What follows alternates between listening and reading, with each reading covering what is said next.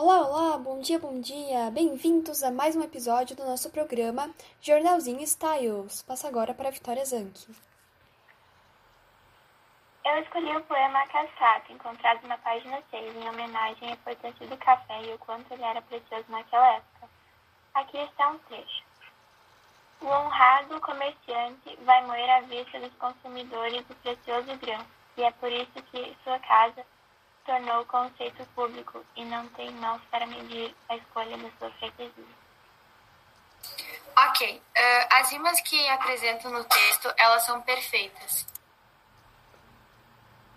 Uh, a relação que o título tem com o poema é que ambas falam e descrevem as características do reinado, também fazendo críticas através das charges sobre o que ocorreu e estava ocorrendo em meio a esse período.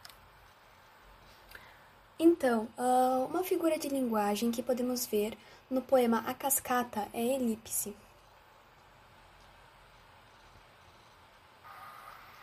Sobre construções e crítica no texto, as figuras de linguagens não ajudam muito a criá-las, porque elas estão subentendidas, ou seja, elas não mudam muito a crítica.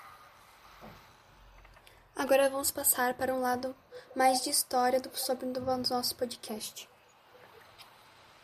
Ok, uh, alguns dos personagens que são apresentados nas charges são A. Prado, João Alfredo, G. Manuel, O Ferrari.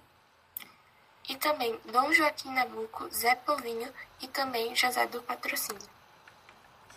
Observando o período e o contexto do Império que as charges foram feitas, podemos observar que na primeira charge, na página 1, ela foi criada em 1888 por ventura de representar a assinatura da Lei Áurea, que previa a liberdade dos escravos, deixando os senhores do engenho sem trabalhadores no futuro.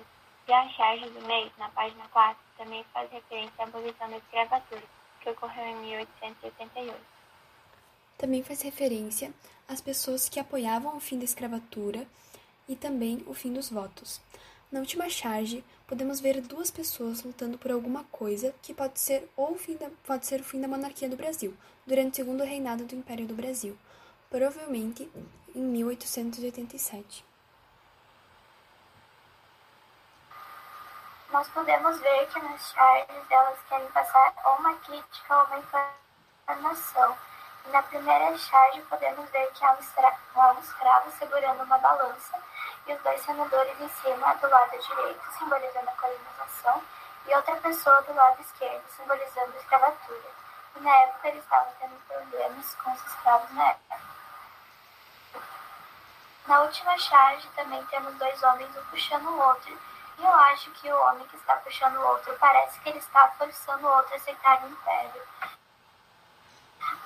conseguindo fazer isso. Bom, na primeira charge podemos ver a chegada de Dom Joaquim Nabuco, que resultou em uma grande manifestação que foi digna do glorioso apóstolo da liberdade dos escravos. Nas outras charges podemos ver que a concessão de dinheiro feita pelo governo a determinadas atividades acabou, consequentemente o voto também. Também vemos que o Jean Emanuel foi embora com uma excelente companhia. O Ferrari deixou todos observando os navios. Uma nova cidade do Rio foi fundada por José do Patrocínio, e todos comentaram sobre. Zé Povinho pergunta quem é o novo ministro do Império. E por fim, vemos que o presidente do conselho não está de acordo com o que está acontecendo. Agora eu vou falar algumas palavras que apresentam diferenças gráficas com as palavras do nosso cotidiano. Dilecta é a mesma coisa que amada. Roupagem é igual a vestes. Presteza é igual a agilidade. Sabichoso igual a confuso e sanguinolento é igual a malvado. E esse foi o podcast de hoje. Espero que tenham gostado e até a próxima.